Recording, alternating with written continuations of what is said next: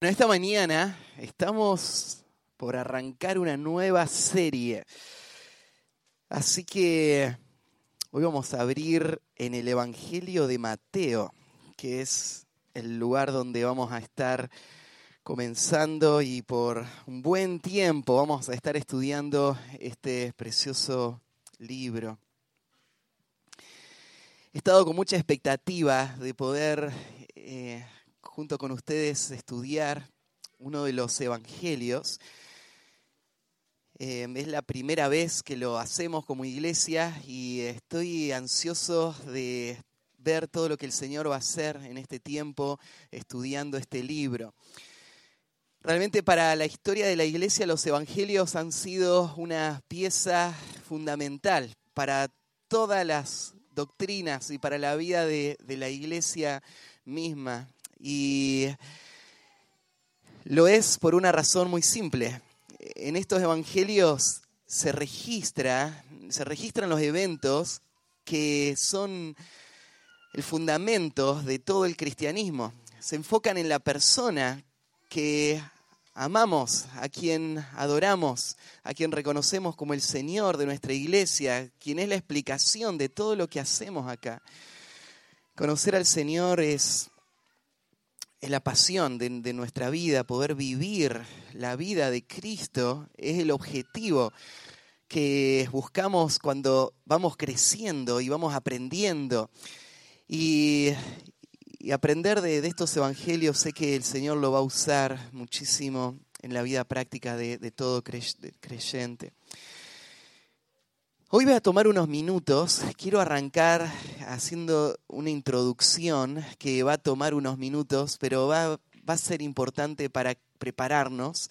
Y después vamos a ir al primer pasaje que espero que nos dé el tiempo de, de poder pasar por todos los versículos hasta el versículo 17, capítulo 1 del 1 al 17 es lo que vamos a tratar de cubrir esta mañana.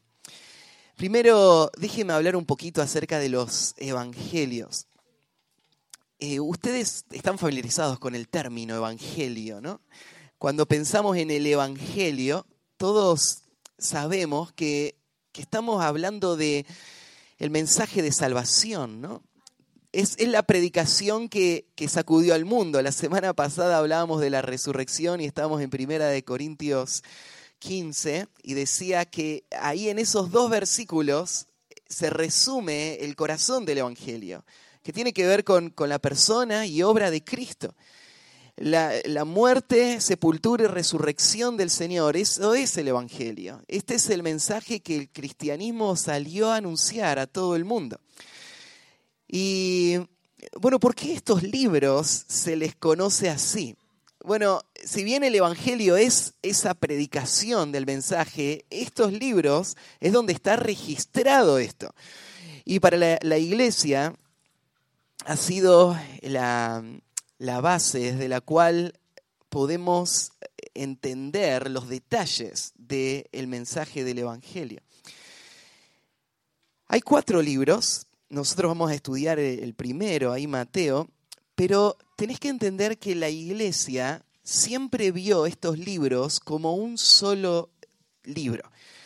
Cuando los cristianos empezaron a recibir las cartas de los apóstoles y las empezaron a guardar, no llevó mucho tiempo a que las iglesias quieran juntar las cartas que se habían escrito a otros y empiecen a tratar de, de, de agruparlas. Y el primer grupo de libros que después se fue ampliando hasta llegar a tener todo lo que hoy conocemos como el Nuevo Testamento, el primer grupito fue lo que llamaban el Evangelio.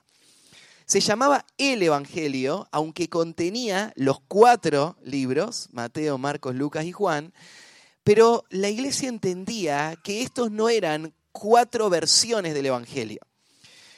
El Evangelio es uno solo. Pero en los cuatro libros Dios nos dio un mensaje único que está narrado por cuatro personas distintas, cada uno de ellos se complementan para ayudarnos a ver el cuadro completo. Los cuatro evangelios narran los mismos eventos en, en general, pero eh, de maneras distintas. cada uno de ellos tiene en mente em, objetivos distintos. Cada uno lo está viendo desde una óptica distinta. No hay ninguna contradicción en todos los evangelios y esto es algo que también reafirma que lo que tenemos es un registro histórico verdadero. Porque aunque hay cuatro personas escribiendo en diferentes contextos, todas están escribiendo del mismo evento, lo escriben de diferentes maneras, pero sin pisarse uno al otro en ningún detalle. No hay nada que aparezca en los cuatro evangelios que choque con lo que otro dice. Todos se, unen. Hay tres evangelios que se los conoce como los evangelios sinópticos, que es Mateo, Marcos, eh, Mateo, Marcos y Lucas. Se les conoce así por cuánto se parecen entre ellos. La palabra sinóptico tiene esta idea, ¿no? Que se ven iguales. Cuando eh, los eruditos de nuestro tiempo agarraron estos evangelios, empezaron a tratar de explicar por qué se ven iguales, surgieron varias teorías. Algunos sugirieron que había un evangelio antes y que estos tres fueron eh, tomados de ese evangelio original y que lo escribieron cada uno con su propio tono para decir lo que querían decir, pero todos partieron de esa misma fuente. Y la verdad es que no hay ninguna evidencia histórica para esto. No hay nadie que hable de un evangelio básico del cual se salieron todos los demás. Nunca apareció en un evangelio así. Así que esta, esta teoría no tiene ningún sustento. Otros lo que sugirieron fue que tal vez uno de estos evangelios se escribió primero y los otros lo leyeron y tomaron el formato de ese evangelio y le agregaron algunas cosas más para, para darle sus propias características, pero que todos nacieron del, primero. Lo, que, lo que sabemos es que cronológicamente el primer evangelio que se escribió fue el de Marcos. Marcos, aunque Mateo aparece primero acá en nuestras Biblias, Marcos escribió primero. Así que esta teoría dice que eh, Marcos escribió ahí en, en, Roma su evangelio y que un tiempo después se escribió este segundo evangelio, Mateo, y que se usó la base de Marcos para, para producirlo. Esto sería un poco extraño si nosotros tomamos que Mateo fue el que lo escribió. ¿Por qué Marcos se tendría que apoyar, perdón, por qué Mateo se tendría que apoyar en lo que Marcos dijo de Cristo? Si Mateo estuvo ahí, Mateo vio todos los eventos, él participó, él fue uno de los apóstoles, Marcos no. Marcos escribió lo que Pedro le contó. Entonces parecería un poco extraño que Mateo se apoyara en, en Marcos. Pero entonces, ¿qué pasó? ¿Cómo puede ser que todos estos evangelios sean tan parecidos? Bueno, yo creo que más bien lo que tenemos que pensar es que cuando empezó la iglesia, los apóstoles, todos, se dedicaron a hablar lo que Jesús les había enseñado. Y, se fue transmitiendo a la iglesia y se formó lo que podríamos llamar la tradición oral la iglesia fue escuchando, escuchando, escuchando las historias hasta que se las aprendió. Y esas historias dieron unidad a este mensaje.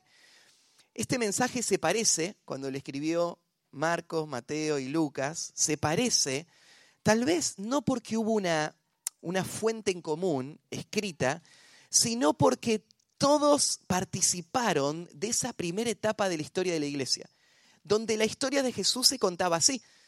Y, en las iglesias se escuchaba de esta manera. Los relatos más eh, resaltados eran estos. La forma en la que se contaban era con estos detalles.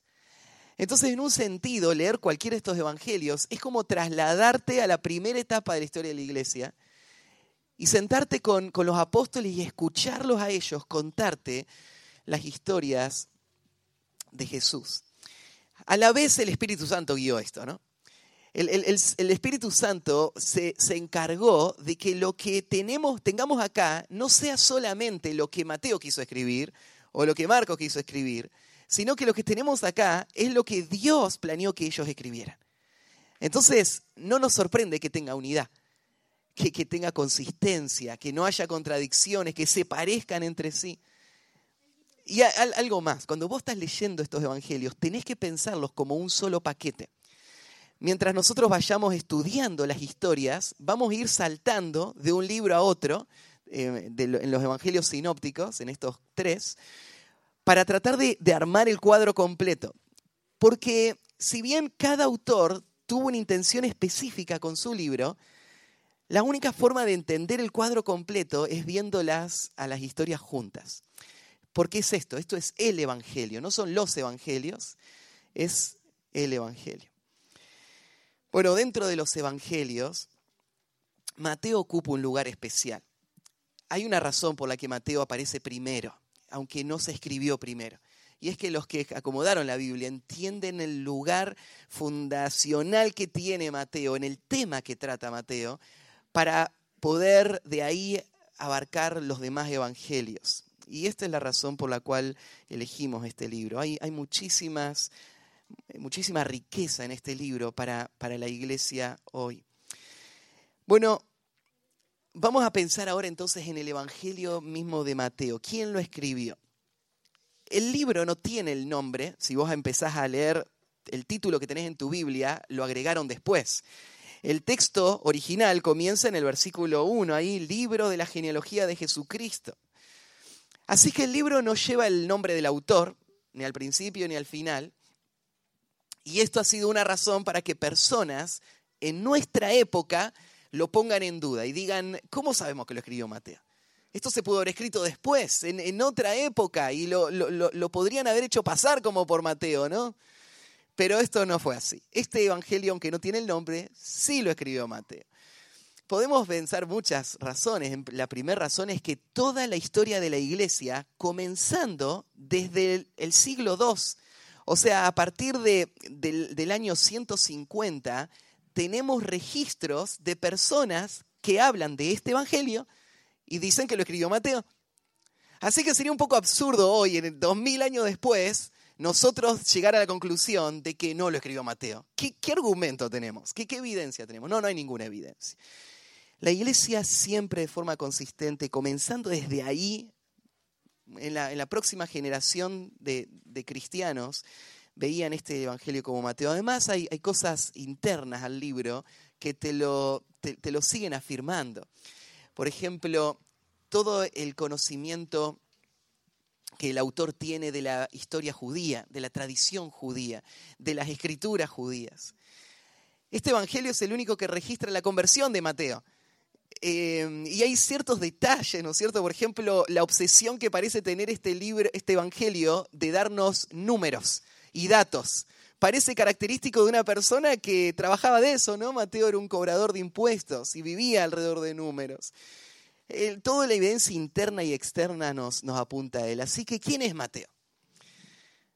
Mateo, eh, vamos a estudiar su historia un poco más adelante, pero él era un judío que había comprado el derecho de cobrarle impuestos a los judíos. En ese tiempo Roma dominaba el mundo, entre, entre otros la, provincia de Judea estaba dominada por, por Roma, y Roma recaudaba impuestos. Para eso eh, encargaba personas que hagan esa tarea. Estas personas tenían, tenían una responsabilidad, le rendían cuenta a Roma, pero Roma les dejaba a ellos eh, cobrar impuestos y manejarse de una manera muy libre. Así que la gente que tenía un poco de dinero a veces decidía hacer una inversión. Sobornaba a los romanos para que los nombren a ellos el cobrador de impuestos.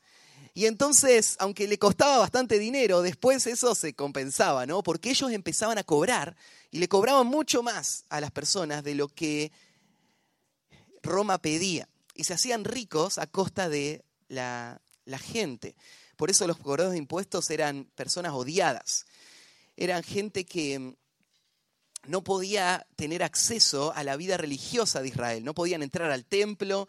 Un, sacerdote, un rabino, un, fariseo, ni siquiera les dirigía la palabra a ellos. eran vistos como la escoria, lo, lo peor de la sociedad. Los que todos menospreciaban y odiaban, estos eran los publicanos, los cobradores de impuestos. Y este era Mateo. Claro, Mateo va a tener un momento de una, de, una conversión tremenda. Mateo lo cuenta en una forma muy sencilla y no sabemos todo lo que estaba pasando en el corazón de Mateo cuando Jesús un día pasa por donde él está cobrando sus impuestos y ahí el Señor le dice, sígueme. Y instantáneamente Mateo deja todo atrás, deja la mesa, deja su posición, deja este recurso y ahora se convierte en un seguidor de Cristo y su vida cambia totalmente. Ahora, a partir de ahora, él sigue al Señor a donde él va, aprende del Señor, sirve al Señor, el Señor le envía a tareas y, se va a volver en uno de los doce. Y después de que el Señor muere y resucita, los doce van a tener un rol muy importante en la vida de la iglesia. Y Mateo va a volverse en un eh, heraldo, en un misionero. Claro, en Hechos no está la historia de cómo siguió la vida de Mateo, porque Hechos solo nos narra una partecita muy chiquita de la historia de la iglesia, pero diferentes registros nos hablan de cómo Mateo siguió predicando en muchos lugares, especialmente en el norte de África. Así que hasta el final de su vida Mateo siguió cumpliendo este, este llamado. En algún momento, eh, antes del año 70, eh, calculamos eh, alrededor del año 65, Mateo escribe desde la zona de Israel y para los judíos este evangelio. Cuando nos metamos a, mirar los detalles, vos notás que Mateo da por hecho que la gente a la que él está escribiendo conoce toda la historia de Israel. Él no le está escribiendo a, gentiles que recién se acaban de convertir, él está escribiendo a, a su nación, le está escribiendo a los judíos. El propósito de este libro parece muy, muy claro, muy evidente. Mateo lo que va a hacer en este libro es demostrar que Jesús es en realidad el Mesías tan esperado. ¿Por qué Mateo quiere demostrar esto? Bueno, en primer lugar, Mateo lo quiere demostrar porque él quiere que los judíos se conviertan. A él le pesa en su corazón ver tantos gentiles que están escuchando el Evangelio y cómo la iglesia crece y el pueblo de Dios, los que tenían las promesas, ellos siguen endurecidos. Así que este Evangelio tiene un propósito evangelístico. Él, quiere demostrar que Jesús es el Mesías prometido para que la nación pueda responder a esto. Uno se puede imaginar también que habría muchas preguntas para este momento. Si Jesús era el Mesías, ¿qué pasó? ¿Fracasó la promesa de Dios? La historia del Mesías no tenía que terminar así. Y Mateo va a explicar que todo era parte del diseño y que Jesús es realmente el rey tan esperado, pero su reino es distinto al que ellos esperaban. Y él va a validar la, historia de Cristo y, el mensaje del Evangelio que ahora se predica. El Evangelio de Mateo también es especial porque es el único Evangelio que pone énfasis en la relación que Jesús tiene con los gentiles. Desde este pasaje que vamos a ver hoy, va a empezar a explicar Mateo que el linaje de Jesús está unido a los gentiles. Y va a explicar cómo el ministerio de Jesús, acá en la tierra, estuvo conectado con gentiles. Mateo va a contar la historia de gentiles que creyeron. La historia de, varios de ellos. Y Mateo es el que al final va a darnos la gran comisión que es el mensaje de Cristo, la, orden de Cristo de ir a todas las etnias del mundo a predicarles el Evangelio. Así que este, este libro también tiene el propósito, tiene un propósito misionero. Este libro tiene el propósito de alentar a la iglesia en la misión que ellos recibieron. Afirmándolos, Cristo es el Mesías tan esperado, pero este Mesías vino a establecer un reino que depende de la predicación del Evangelio a todas las naciones este Evangelio es especial también porque es el único que menciona a la iglesia. En dos partes, en el capítulo 16 y capítulo 18, Mateo va a mencionar la iglesia. Claro, mientras Jesús estaba acá, la iglesia todavía no existía. Pero Mateo está escribiendo en el año 65, ya pasaron 30 años, La iglesia se está extendiendo, así que Mateo le está hablando a creyentes que ahora viven en la era de la iglesia. Este evangelio es para nosotros también. Así que este es el propósito y el, contenido del libro. Así que vamos a arrancar con, el estudio de, Mateo y vamos a leer la primera sección. Vamos a leer del versículo 1 al versículo 17. ¿sí?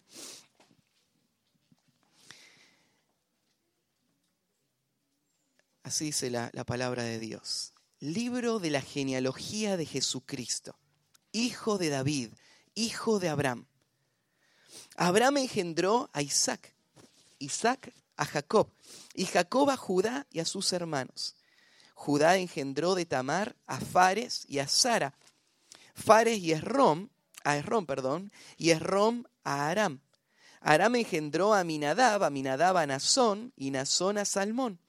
Salmón engendró de Raab a Boz. Boz engendró de Rud a Obed. Y Obed a Isaí. Isaí engendró al rey David y el rey David engendró a Salomón, de la que fue mujer de Urías. Salomón engendró a Roboam, Roboam a Abías y Abías a Asa. Asa engendró a Josafat, Josafat a Joram y Joram a Usías. Usías engendró a Jotam, Jotam a Acaz y Acaz a Ezequías.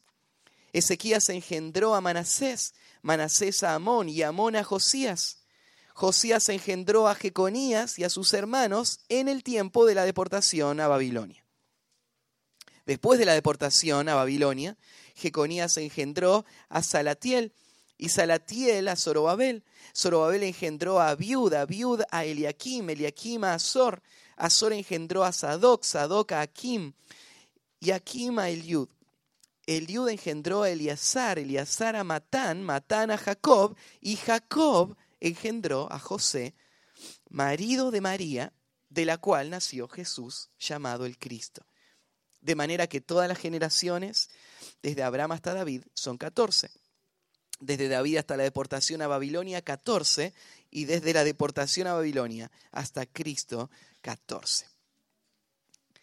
Esta es una manera bastante extraña para nosotros de comenzar un libro tan importante y tan apasionante como el libro de Mateo. Este libro te va a cautivar.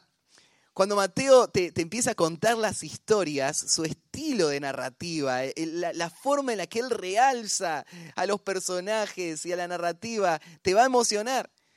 La forma como él presenta los discursos de Cristo, las predicaciones, e, el orden que él le da al libro, es, tremendo.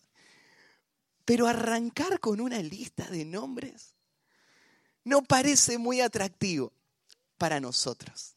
Vivimos en otra cultura y no entendemos por qué Mateo querría haber hecho, pero, eh, eh, eh, haber hecho esto. Pero Mateo entiende muy bien el lugar que tienen las genealogías en su cultura. Para un judío, pensar en su ascendencia era crítico por muchas razones. Su vida económica dependía de esto, porque las heredades estaban relacionadas con tu ascendencia. Su vida ministerial, tus funciones en el templo, sacerdotes, los levitas, tu, vida práctica como un integrante de esta nación dependía en gran medida de que vos puedas marcar tu linaje. Para ellos esto era, era muy importante. Y lo que Mateo quiere hacer con esta lista es establecer desde el momento, desde el día uno, desde el comienzo de su evangelio, quién es Cristo. Él no va a dejar que vos lo descubras, Él te lo va a decir de entrada.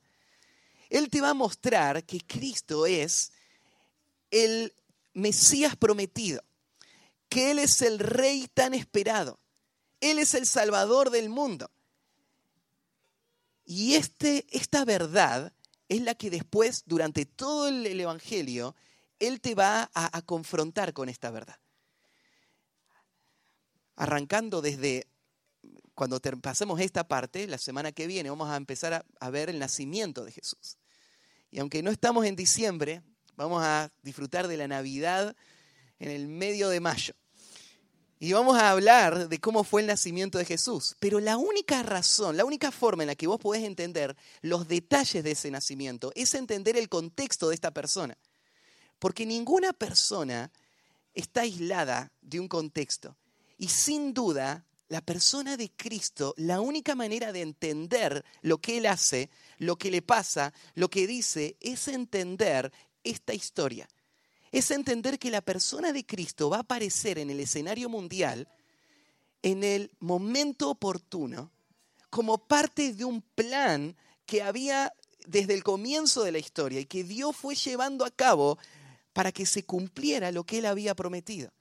Y eso es lo que está estableciendo en Mateo acá. Está diciéndonos Jesús es el Mesías.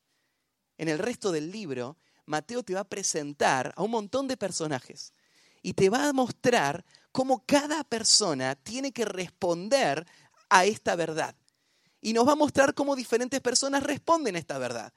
Va a haber personas que van a responder con indiferencia, personas que van a responder con rechazo y personas que lo van a abrazar como el Mesías. Todo el Evangelio tiene que ver con este principio. Así que por eso aparece una genealogía al principio tenés que entender las genealogías. Las genealogías no son solamente un registro de nombres. Las genealogías tienen un propósito. En este caso, el propósito de Mateo no es contarte todas las personas y todo el árbol genealógico, cada paso. Más bien, vos te vas a dar cuenta de que hay muchos baches, hay huecos acá. Hay etapas, por ejemplo, no sé, de 500 años de historia que están abarcadas con cuatro nombres. Y esos cuatro nombres no, cubren los 500 años, ¿no es cierto?, de personas. Pero ¿por qué se nos dieron esos nombres? Porque Mateo tiene una intención. Él no está eh, fingiendo que él te cuenta solamente una historia, no. Él quiere que vos veas lo que él te está queriendo mostrar. Él eligió estos nombres con una razón esta cantidad de nombres. Al final, él va a decir, viste, son 14, 14, 14. Pero no es que eso justo coincidió que sea así. Eso es lo que Mateo armó. Mateo armó estas, estos tres grupos de 14 generaciones para llevarte a ver este principio. Hay un pasaje paralelo que es el de Lucas. En Lucas capítulo 3 tenemos también la genealogía de Jesús. Cuando vos la agarrás y la pones una al lado de la otra, son totalmente distintas. Es, la misma persona, hay coincidencias, pero son muy distintas. Arrancando, por ejemplo, de que Mateo te va a contar la genealogía de Jesús de una forma descendente. Arranca desde Abraham y va pasando hasta llegar a José y, y Jesús. Lucas te lo cuenta de una forma ascendente.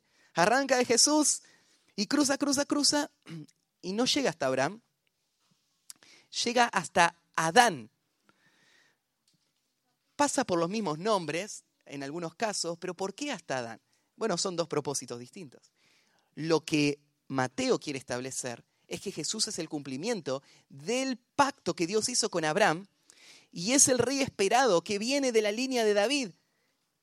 Y él se enfoca solamente en esto. Lo que Lucas quiere hacer es mostrarte que Jesús es el Hijo de Dios y su línea va hasta el comienzo de la historia humana. Así que son, son dos listas distintas, pero las dos tienen este propósito. Así que, ¿qué es lo que Mateo está buscando? Presentarnos a Jesús y su historia, su árbol genealógico. Y a través de esto defendernos y mostrarnos que Él es el Mesías prometido. El título que puse a esta sección, en los minutos que nos quedan, lo titulé La línea familiar del rey. La línea familiar del rey. Y lo puse, lo puse de esta manera porque una de las cosas que quiero que notes es que Mateo te va a dejar ver algunas de las páginas oscuras de esa historia. Los nombres que Mateo seleccionó estoy seguro que no hubiesen sido lo que vos hubieses elegido a la hora de contar tu historia. O alguna persona que quisiera exaltar a un gran líder no hubiese pasado por esta lista de esta manera.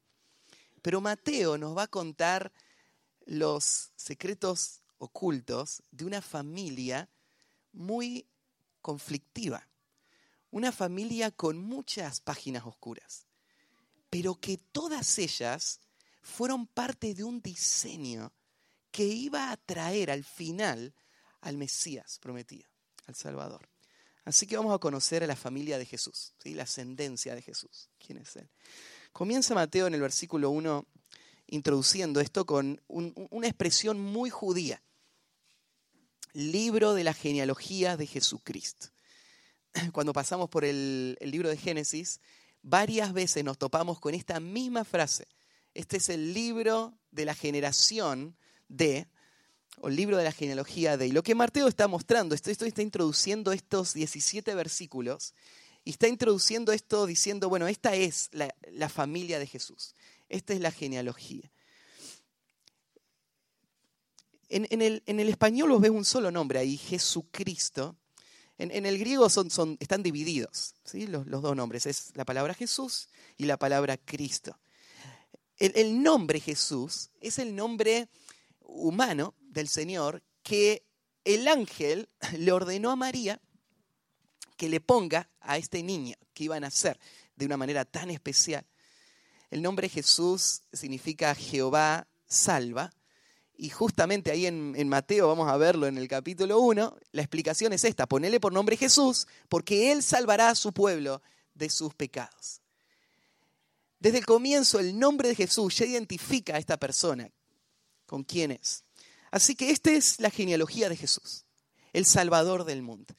Y después lo que ves ahí en el versículo 1 son tres descripciones que nos explican quién es el Salvador del mundo. Primero se nos dice que Él es Cristo, ahora vamos a hablar de esto. Después se nos dice que es el Hijo de David y que es el Hijo de Abraham. Cada una de estas expresiones tiene mucha significancia. Lo primero dice, bueno, en la genealogía de Jesús, Cristo, y la palabra Cristo es la palabra griega que representa a la palabra ungido o la palabra Mesías hebrea. Vos creo que estás más familiarizado con, la, con el término Mesías. ¿Qué es el Mesías? Bueno, cuando, cuando un judío escuchaba la palabra Mesías, la palabra Mesías despertaba muchas emociones. Esta era la esperanza de Israel.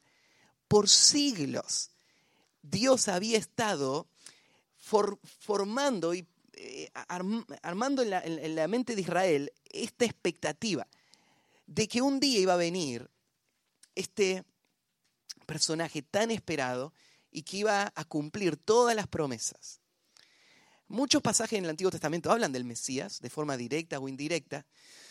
Eh, Israel tendría que haber entendido quién era él. Ustedes eh, tal vez ya, ya saben que Israel había entendido mal el cuadro de cómo se veía el Mesías. Israel no pensaba en un Mesías que iba a sufrir, que iba a morir, un, Mesías que iba a servir, ellos pensaban en un Mesías que iba a entrar a la escena como un gran libertador, cabalgando como un general victorioso, que iba a guiar a los ejércitos de Israel y iban a librarles de los romanos, y que iban a construir un imperio que iba a controlar el mundo entero. Este era el cuadro. Claro, cuando vos ves a Jesús, al, Jesús bíblico, eso no parece coincidir. Pero no es que no coincide porque Jesús no cumple con las profecías del Antiguo Testamento. No coincide porque las expectativas de Israel eran equivocadas. Jesús es el Mesías. Así que Mateo arranca del comienzo diciendo, esta es la genealogía de Jesús, el Mesías, el Cristo. Lo segundo que dice es que Jesús es el hijo de David. Jesús es el rey prometido. Dios le había prometido a David que de su descendencia iba a levantarse un rey que iba a reinar de parte de Dios sobre toda la tierra para siempre. Y su reino iba a ser un reino de justicia. Ahí en 2 de Samuel, capítulo 7, versículo 12. Déjeme leerle este pasaje. 2 de Samuel 7, 12. Dios le prometió así a, a David.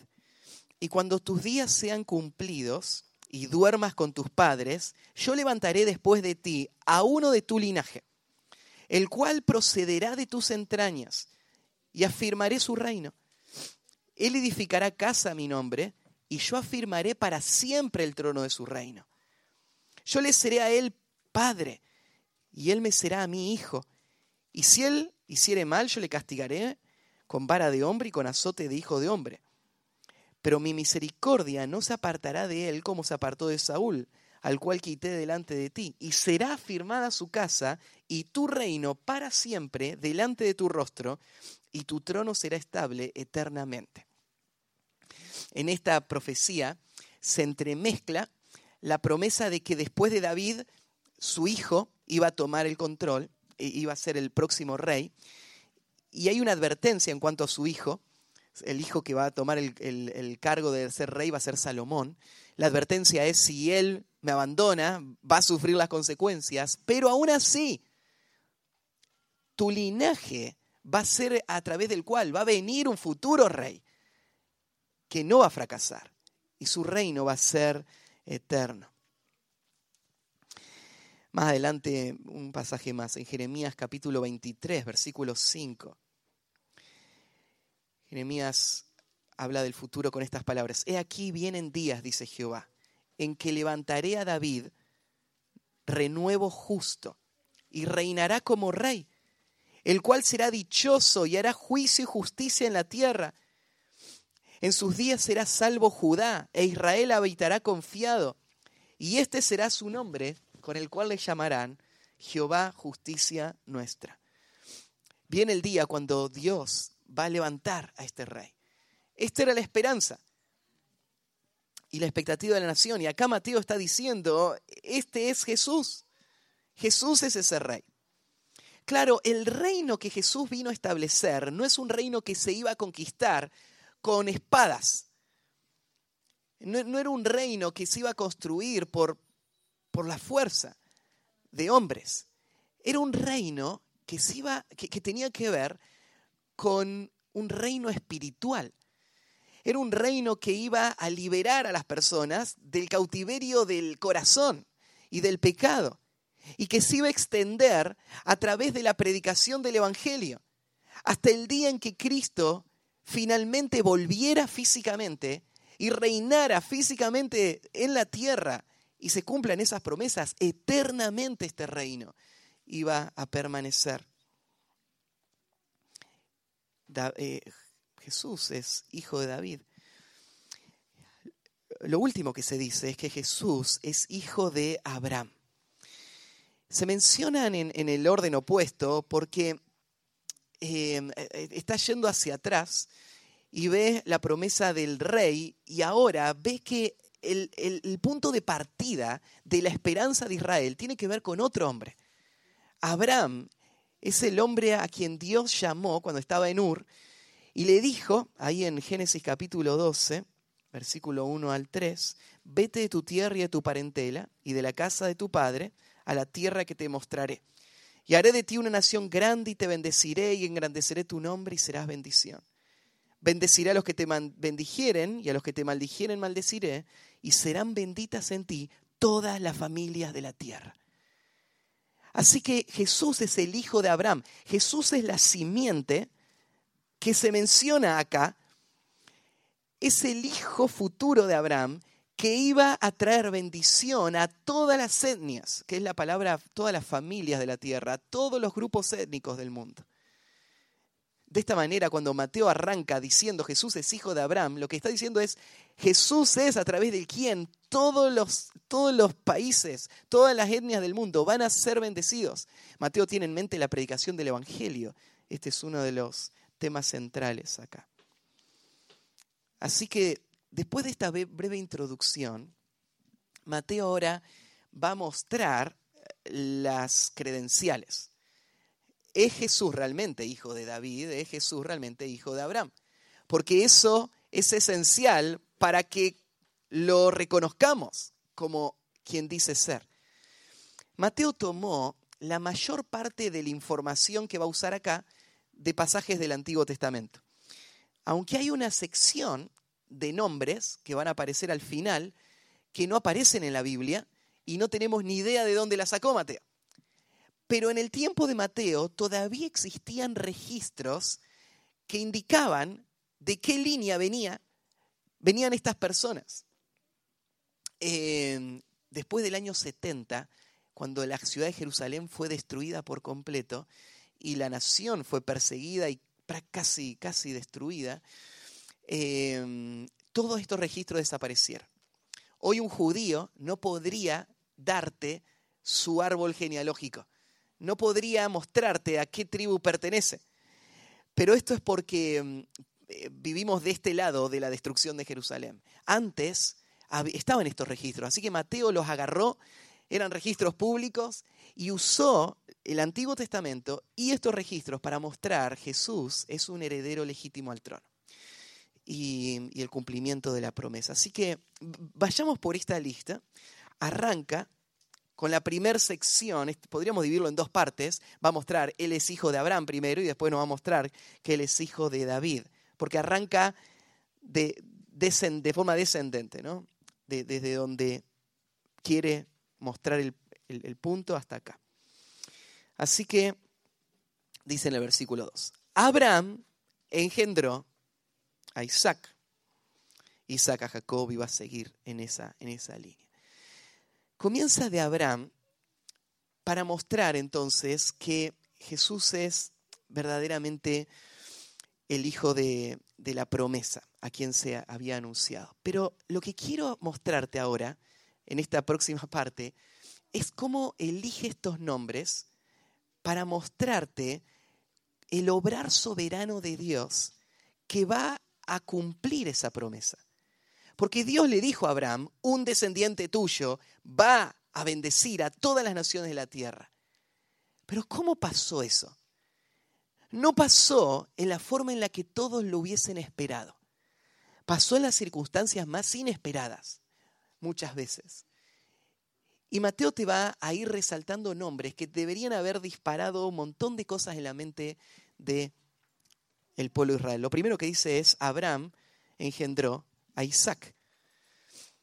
¿Te acordás que cuando Dios llamó a Abraham, Abraham tenía 75 años? No tenían hijos con Sara porque no podían tener hijos. Era casi una burla el nombre de Abraham porque el, nombre Abraham significaba eh, padre de multitudes. Y el padre de multitudes no tenía hijos. Y a los 75 años, cuando ya la esperanza había terminado, Dios lo llama y le dice, mira, yo voy a hacer una gran nación que van a hacer de ti. Y voy a traer un descendiente de esa nación que va a bendecir toda la familia de la tierra. Y Abraham le creyó a Dios. Creyó que era Dios poderoso para hacer este milagro. Y sale. Empiezan a pasar los años. Pasa un año, nada. Cinco años, nada. Diez años, nada cuando bueno, Abraham y Sara ahí intentan por sus propios medios ayudarle a Dios y nace Ismael con una esclava. Abraham tiene un hijo con una esclava. Y Dios le dice, no es él. Sara va a dar a luz. Y Sara se ríe. ¿Se acuerdan? ¿Cómo puede ser? Esto es imposible. Pero a los 100 años, Dios le da este hijo. Y Dios cumple la promesa con Abraham. Y, a partir de, ahí empieza a crecer este hijo y se acuerdan todo lo que vivió Abraham con este hijo. Pero al final Abraham aprendió, Dios es poderoso para hacer lo que él prometió. Así que eh, toda la historia de la venida del Mesías está llena de, de milagros, de un obrar poderoso y soberano de Dios, que rompe las barreras. Y ahí llega Isaac. Eh, Después Isaac engendró a Jacob. De nuevo en la familia llega la esterilidad, no sé si se acuerdan, pero Jacob tampoco podía tener hijos. Y oran a Dios con su esposa y Dios le concede en respuesta a la oración y, al final queda embarazada y hay dos hijos. Está Jacob y Esaú en el vientre se peleaban en el vientre o eh, algo raro pasaba dentro y ella fue a consultar a Dios y Dios le mostró, le habló del futuro de estos hijos.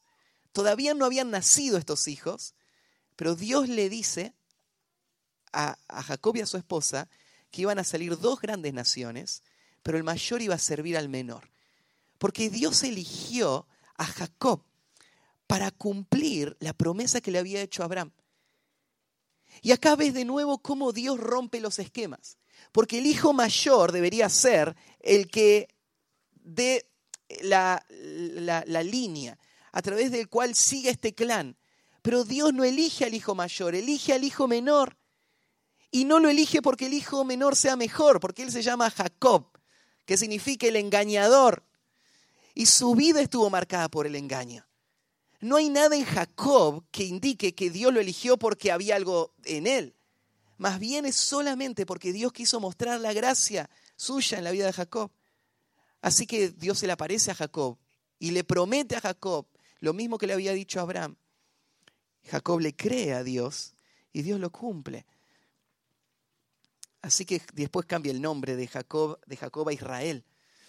Y Dios cambió totalmente el corazón de Jacob.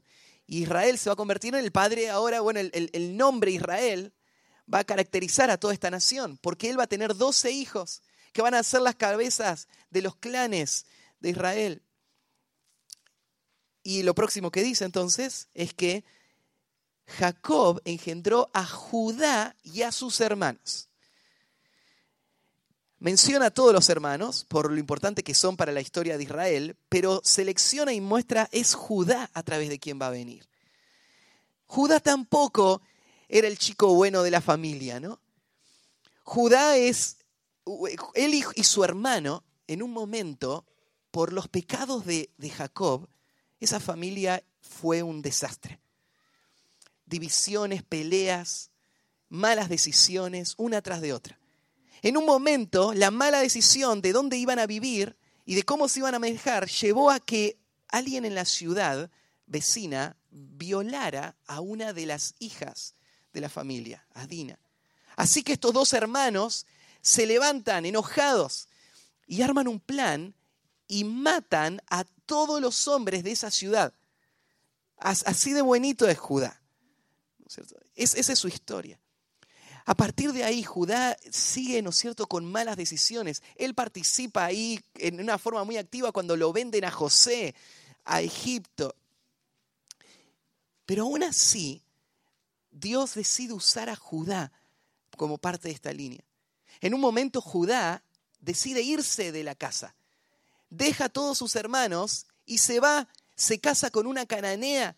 Su familia es un desastre. Y es la gracia de Dios la que le rescata de allá y le trae de vuelta. Pero acá está Judá. En, Génesis 49, cuando termina todo el, el libro de Génesis, Jacob está muriendo y junta a sus hijos. Y frente a sus hijos, Jacob habla del futuro de sus hijos. Y aparece una profecía en Génesis 49, versículo 8, que dice así, una profecía en cuanto a Judá. Judá, quiero que sepas, esto se escribió 1400 años antes que naciera Jesús. Mateo está diciendo Jesús vino de Judá para mostrarnos el cumplimiento de esta profecía. Pero mira lo que dice esta profecía. Judá, te alabarán tus hermanos. Tu mano en la cerviz de tus enemigos. Los hijos de tu padre se inclinarán a ti. Cachorro de león, Judá.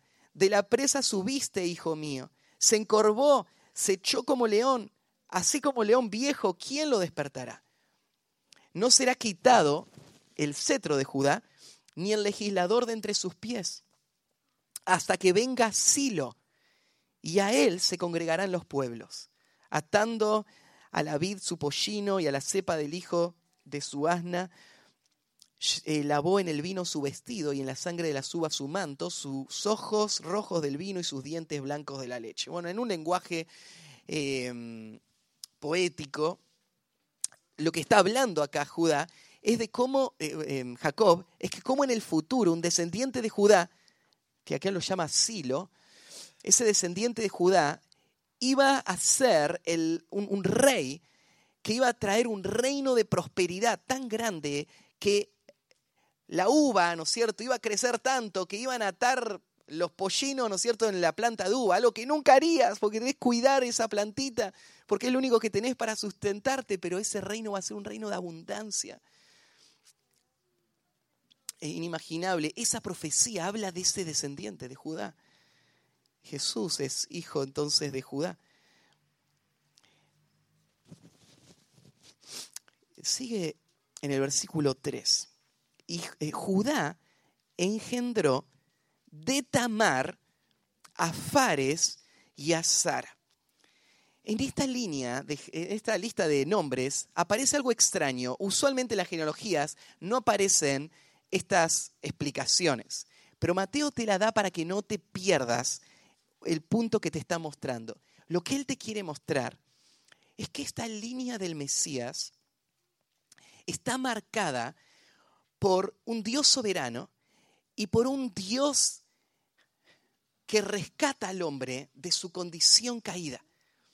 Y te va a mostrar la historia de estos personajes. Y acá te lo resalta diciéndote que Judá engendró de Tamar a Fares y a Sara. Tamar acá es la primer mujer que se menciona en esta lista. Se van a mencionar cuatro mujeres. Bueno, y al final María, cinco en, total. De estas cuatro mujeres, e, esto es algo extraño, porque en la genealogía no se suele nombrar a mujeres.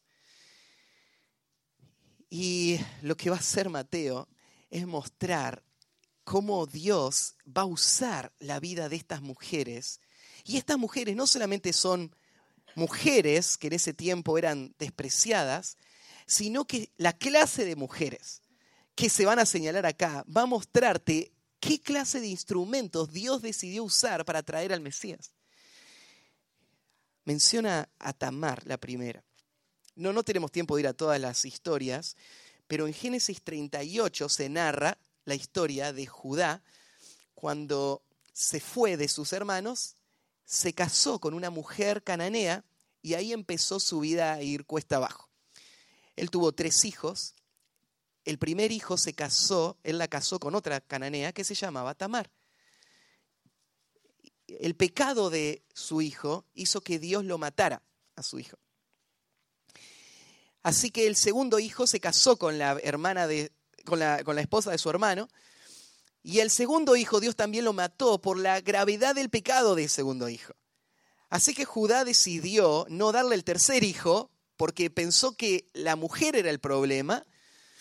Y entonces, eh, en un momento, esta mujer trama un plan de cómo llegar a volver a tener un lugar dentro de esta familia, para no quedar desprotegida y sola. Y el plan incluía vestirse como una prostituta, que Judá la vea, quiera estar con ella, estén juntos, que ella quede embarazada de Judá, que Judá después sea expuesto frente a todos y que no tenga otra alternativa que reconocer lo mal que actuó y ella entonces pueda ser protegida por la familia. El plan que ella inventó es un plan macabro, es un plan que muestra la bajeza de esta mujer.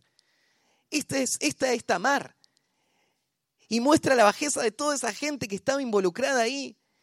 Y uno podría pensar, pero una mujer que llega a ese punto debe ser destruida por Dios y debe ser destruida por Dios. Pero acá aparece en la lista de, los de, la ascendencia del Mesías. Porque cuando esa mujer queda embarazada, queda embarazada de dos hijos, que los menciona juntos, a Fares y a Sara, es la única vez que menciona a los dos hermanos, porque eran gemelos. Y de estos dos gemelos es que va a venir el, Mesías. ¿Puedes imaginar algo así? E, e, imagínate a los fariseos leyendo el Evangelio de Mateo. Tan orgullosos de sí mismos, tan orgullosos de su justicia, tan despectivos al pecado de toda la gente. Y Mateo le está hablando de que el Mesías viene, de esta clase de personas. Pero no piense solo en los fariseos. Pensá en la actitud que tantas veces nosotros tenemos frente a los pecadores. Y pensá en lo que Dios piensa de los pecadores. Y cómo su corazón va atrás en búsqueda de los pecadores, y no solo de los pecadores, los pecadores más despreciables, de los pecadores que pecaron de la forma más horrible.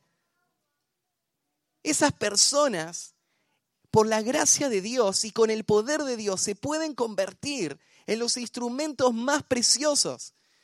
Se, pueden convertir en la línea a través de la cual va a venir el Mesías. Así que ahí está Tamar. No tenemos tiempo de ver todos los nombres, ¿no es cierto? Pero hay una, lista que sigue ahí en el versículo 3 de cómo, a través de Fares vino Rome, Roma, Aram.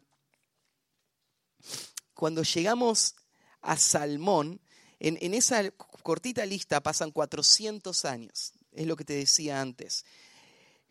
Lo que nos está, nos está mostrando Mateo es, es este principio de cómo Dios diseñó, planeó y obró en todas estas circunstancias para preparar la llegada del Mesías. Pero llega el versículo 5 y dice, Salmón engendró de Raab a vos. Segunda mujer que se va a mencionar. ¿Quién es Raab? ¿Vos se acuerdan cuando Israel está entrando a la tierra prometida? El primer lugar donde van a pelear, a la ciudad de Jericó, mandan dos espías que entran a la casa de una prostituta. Cuando ella los recibe, les dice, no, yo sé que el Dios de ustedes es el Dios verdadero. Sé que Él les va a dar esto. Acuérdense de mí, intercedan por mí. Y esa mujer que había vivido una vida de prostitución, ahora está ejercitando la, fe, la fe salvadora. Y frente a esa fe salvadora, Dios le promete protección y, viene el ejército, toda la ciudad se destruye y Raab es rescatada del medio de las cenizas, del medio de la destrucción, ella y su familia.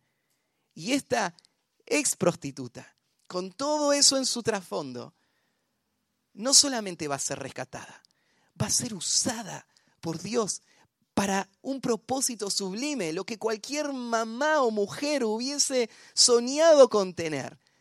Pertenecer a esa línea Dios se lo dio a esta mujer, una cananea gentil, lo mismo que Tamar, una cananea, ni siquiera judía, prostituta.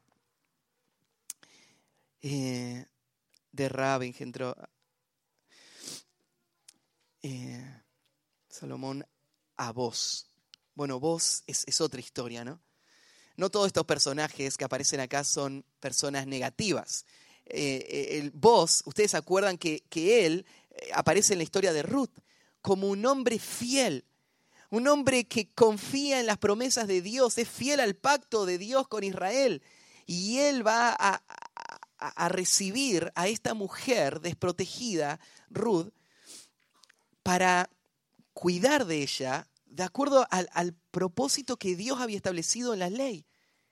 Y este acto de obediencia y de fe Dios lo va a recompensar dándoles un hijo que va a volverse en el abuelo del gran rey David.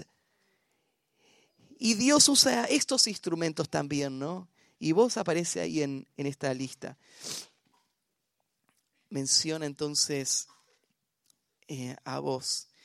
Perdón, bueno, lo próximo dice, y vos engendró de Ruth a Obed. Y Obed a Isaí, a Isaí tercer mujer. ¿Quién es Ruth? Dice, bueno, no, acá ya cambió, porque Ruth no es una prostituta. Ruth es esa mujer, ¿no es cierto?, que está con, con su suegra y le dice, donde tú vayas, yo iré, tu tierra será mi tierra, tu Dios será mi Dios, voy a estar con vos. Es una mujer fiel, Ruth, ¿no? Claro, en ese momento, pero no empezó así su vida. Ruth nació en una cultura de, los moabitas. ¿sí? ¿De dónde vienen los moabitas? El pueblo moabita es el resultado de un acto de incesto. En una cueva, el sobrino de Abraham, Lot, es alcoholizado por sus hijas que quedan embarazadas, cada una, y uno de estos hijos es de quien vienen los moabitas. Estos moabitas se formaron en una cultura sumamente depravada, que decidieron ir en contra del pueblo de Israel y se volvieron enemigos del pueblo de Israel. Eran idólatras. Sus actos de idolatría son los más aberrantes. Ellos quemaban a sus hijos en los brazos de un Dios que estaba quemando al rojo vivo. Eso eran los moabitas. Y esta mujer creció ahí, eso era. Pero hubo un momento donde el Señor le rescató de ese contexto. Y esa se volvió una prosélita judía y siguió a su suegra hasta la tierra de Israel y hizo de Jehová su Dios. Pero estas son las personas que Dios eligió. Entonces Ruth está en esa misma línea, ¿no? Y dice entonces que Isaí eh, engendró al rey David. Acá es donde se va a hacer la transición. Eh, el, primer bloque de nombres termina ahí. Isaí tuvo ocho hijos, el menor de todos era David. Y se acuerdan la historia de cuando llegó Samuel, porque Dios le dijo que uno de los hijos de Isaí iba a ser el próximo rey, y mira a todos, y David era el menos probable, ¿no? Nadie daba nada por David. Era ese niñito que lo tenemos allá cuidando ovejas, ni siquiera lo trajeron el día que llegó Samuel. Y Samuel dice, no, no, no voy a comer hasta que no lo traigan. Y cuando lo traen, a este niño el Señor le unge para convertirlo entonces en el próximo rey de Israel, que se va a convertir no solamente en eso, sino en esta próxima inicio de esta nueva etapa, donde Dios va a hacer un compromiso a que a través de David va a traer al Mesías. Así que ahí comienza la nueva etapa. En la nueva etapa, David engendró a Salomón. Si estos son grandes hombres, David, Salomón, no, tan rápido, no tan rápido. Claro, Dios usó grandemente a David, se dice de él que fue un hombre conforme al corazón de Dios, pero la vida de David también fue un fracaso, ¿no? En muchas áreas. En, la área, en el área familiar, un hombre polígamo, totalmente fuera del plan de Dios, adúltero, como vamos a ver ahora, asesino, un fracaso como padre con todos sus hijos, un hogar totalmente destruido. Ese es David. Y Salomón, el, que estuvo en la cima, ¿no es cierto?, de la historia de Israel, el que construyó ese gran templo, la riqueza, la sabiduría de Salomón, ¿cómo terminó él? Solo. Y terminó como un fracaso. Terminó mostrando la necedad de su corazón, más que la sabiduría, ¿no? Eso es Salomón. Fíjate de otra vez la aclaración, la cuarta mujer. La cuarta mujer, no nos dan el nombre de esta mujer, sabemos quién es. Es Betsabe. Cuando dice que Salomón vino de la que fue mujer de Urías. Urías es el hombre justo, piadoso, que fue ejecutado por un hombre insensible que solamente quería alimentar sus propios apetitos y le robó su única oveja, ¿no es cierto? Como Natán le, señala, y, y, lo manda a matar a él para poder estar con su esposa y de esa relación, de un adulterio, nace Salomón, que se va a convertir en el próximo rey de Israel y en parte de la línea a través de la cual va a venir Mesías. Miren, para este punto eh, no hay cómo evadir este principio que Mateo está señalando. El Mesías está marcado por el carácter redentor de Dios. Y él rompe con estas estructuras que la nación había formado, de que es por su justicia que Dios les apartó para ser un pueblo especial que van a bendecir a todos. No tiene que ver con la justicia de esta nación. Es más, si Dios va a hacer algo con esta nación, es pese al pecado, pese a la rebelión de esta nación. Dios va a vencer el pecado de esta nación para poder cumplir sus propósitos de salvación. Y si vos vas a entender a Jesús, tenés que entender qué clase de Mesías Él es. Eso es lo que Él hace. A esos es a quien Él busca. De esa manera Él viene a salvar. Por eso Mateo tantas veces resalta el hecho de que la gente tanto se ofendía de que Jesús fuese a ser amigo de los pecadores y de los publicanos. Pero desde el momento, desde el punto de partida, Mateo está mostrando, esto es Dios. Esta clase de Mesías es Jesús. A esto Él vino, a buscar y a salvar lo que se había perdido. La historia sigue eh, en el versículo 8, ahí comienza una lista larga. Ustedes saben que después de Salomón, la historia de Israel va en picada. Y hay una lista de, de reyes acá. La mayoría de estos reyes fueron reyes malos. Fueron reyes que guiaron al pueblo a la idolatría. Fueron reyes que la historia los recuerda, ¿no es cierto?, por la perversión de ellos. ¿Cómo puede ser que Dios los ponga ahí en esta lista del Mesías?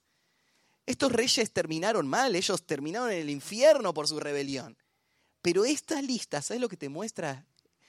Es que Dios puede usar aún a esos rebeldes para cumplir sus propósitos. Nada eh, puede frustrar los planes de Dios. Nada la rebelión más abierta de Israel, lo único que va a hacer es cumplir lo que él ya tenía planeado hacer. Y todos estos reyes, por más idólatras que fueron, fueron parte ahora de esta lista. No todos fueron malos reyes. Hay, algunos que menciona ahí, por ejemplo, el versículo 9, se habla de Ezequías, un rey que mm, eh, llevó a cabo una gran reforma en Israel y, Dios lo usó para reavivar a Israel de nuevo, aunque terminó mal después, ¿no? Porque cuando Ezequías muere, lo que hace es dejar preparado el camino para la, la invasión babilonia. Su historia es muy triste porque arrancó bien, hizo muchas cosas muy valiosas, pero al final de su vida iba a morir, le pidió a Dios que extienda su vida, Dios se la extendió y en esos años las decisiones más lamentables le llevaron, ¿no cierto?, a terminar mal. Después, bueno, menciona en el, otro versículo, Ezequiel que entró a Manasés, Manasés Amón y Amón a Josías. Y de nuevo en esa lista larga de malos reyes aparece un buen rey una vez más. Y Josías es el hombre que en la historia oscura de esos años sobresale como el gran reformador el hombre que Dios va a usar en una forma tremenda para traer un despertar en Israel. Desde muy chiquito, él, pasó a ser el rey a los ocho años. Y mm, desde muy chiquito, él tuvo la intención de honrar a Dios como el único Dios verdadero. Cuando tuvo el poder para hacerlo, le declaró la guerra a todos los ídolos falsos y destruyó los lugares altos. Mandó reconstruir o restaurar el templo.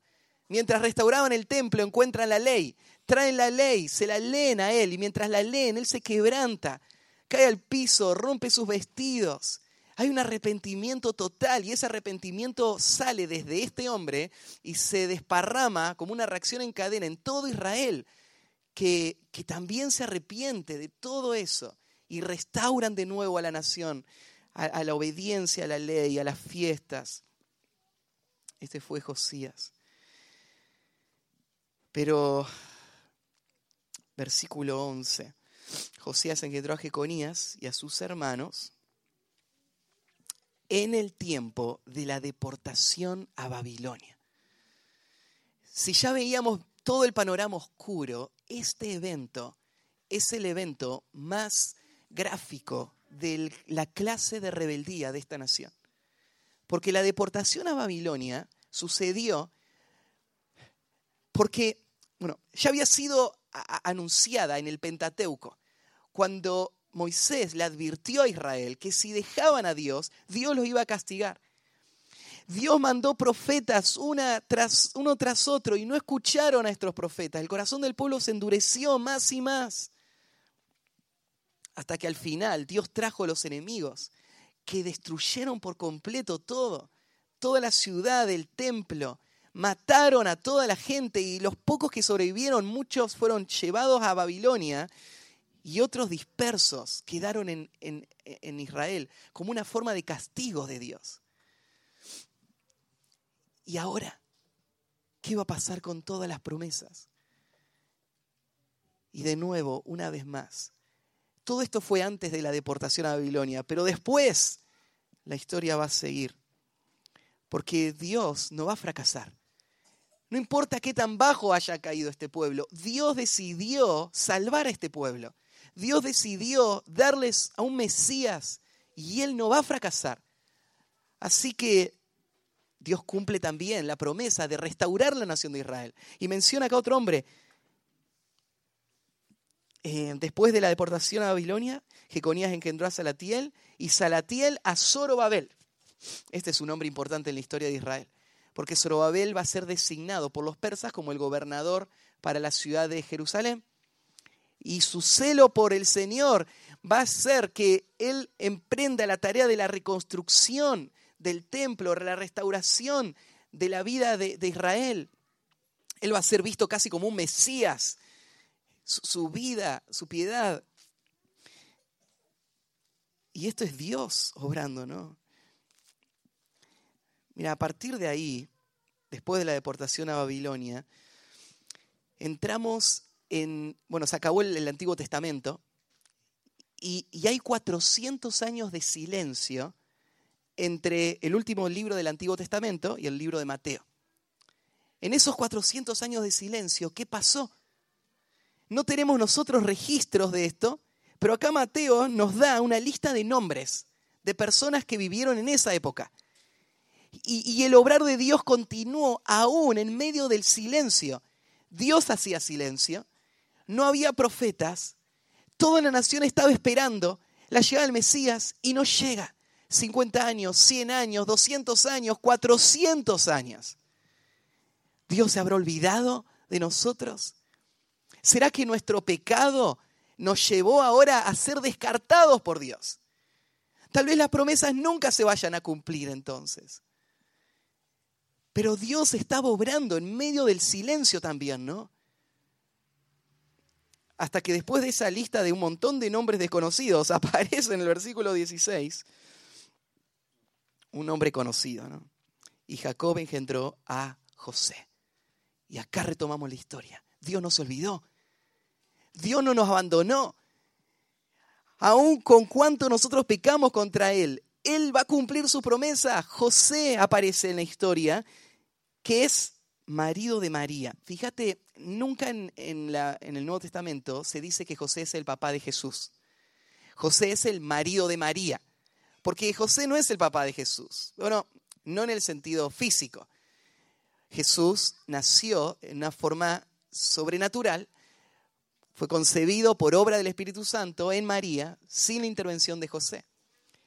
Pero esta línea real, que viene por todos los reyes, ¿no es cierto? Y, pasa, sale de David, sí afecta a José, quien es el padre legítimo de Jesús.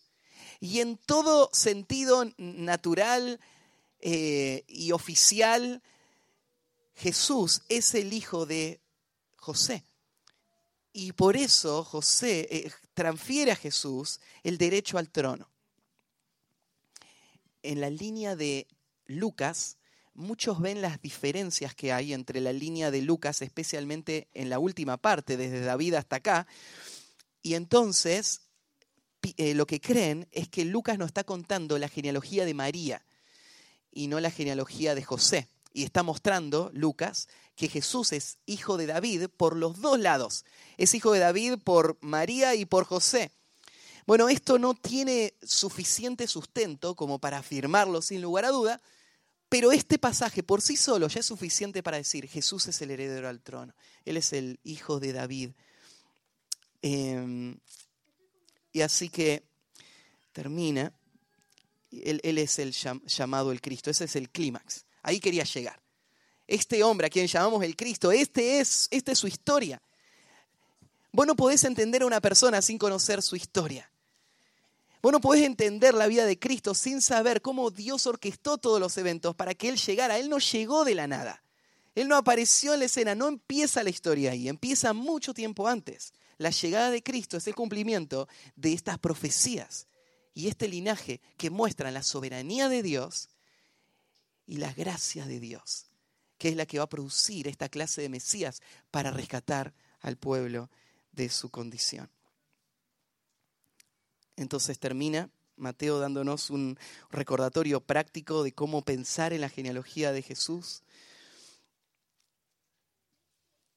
Y podemos terminar con un par de verdades para seguir pensando después del estudio de esta mañana. En primer lugar, tenés que pensar así, Dios obra en personas reales, no en personas ideales.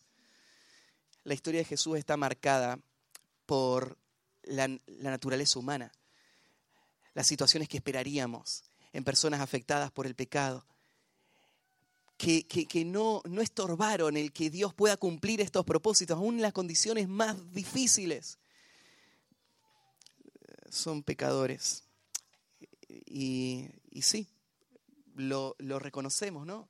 Vos también sos un pecador, uno más y Dios es la única esperanza, es tu única esperanza. En segundo lugar, Dios usa aún el pecado y la rebelión para cumplir sus propósitos. Decíamos, nada puede arruinar el plan de Dios. Y si vos pensás que el pecado de otra persona o tus propios pecados de alguna manera anulan todos los propósitos que Dios iba a cumplir en tu vida, no lo veas así, porque no es verdad. Dios no fracasa nunca. Y es capaz de usar el pecado mismo para cumplir sus propósitos. También tenés que pensar que Dios no obra de acuerdo a nuestras agendas y a nuestros tiempos. Y, aunque la promesa estaba, Israel tuvo que pasar 400 años de silencio y confiar en que el Salvador iba a venir aún. Tenés que saber que Dios está dirigiendo tu historia también, así como dirigió la venida del Mesías porque Dios es un Dios soberano, nada se escapó. Todo lo que pasó, cada situación, aún cada tragedia es parte del plan y Dios está obrando en tu vida individualmente de la misma manera. También tenés que pensar, por último, en que Dios pone su atención en lo vil y menospreciado para mostrar su poder salvador. Ahí en 1 Corintios 1:26 miren entre ustedes, no hay muchos sabios, no, hay muchos nobles. Dios eligió lo vil y lo menospreciado para que toda la gloria sea suya, ¿no? O también en 2 de Corintios 12, versículo 9, cuando Pablo dice que el Señor le dijo a él frente a sus propias debilidades y sus luchas en la carne, sea como sea que eso vos lo, lo puedas interpretar, él dijo, el Señor le dijo, bástate mi gracia, porque mi poder se perfecciona en la debilidad. Por tanto, de buena gana me gloriaré más bien en mis debilidades para que repose sobre mí el poder de Cristo. La llegada del Mesías es un testimonio de cómo Dios muestra su poder en la debilidad. Y la historia de Israel muestra cómo el fracaso del hombre no puede evitar que Dios cumpla este propósito y muestre su gracia para con su pueblo. Bueno, que el Señor siga afirmando esta verdad en nuestras vidas. Oramos. Padre, gracias por este tiempo. Ha sido eh, tan rico poder mirar este cuadro y, tener esta perspectiva de cómo fue que llegó el Mesías a salvarnos. Y nos sentimos tan identificados con esa historia. Y Necesitamos tanto de tu gracia hoy en nuestras vidas. Te pido, Señor, que nos ayudes a vivir eh, de acuerdo a, la profesión que hemos hecho. Cristo es nuestro Salvador. Y podamos reconocerlo y reconocer tu obrar soberano en nuestras vidas para que tú seas glorificado en medio nuestro cada día. En nombre de Cristo Jesús. Amén.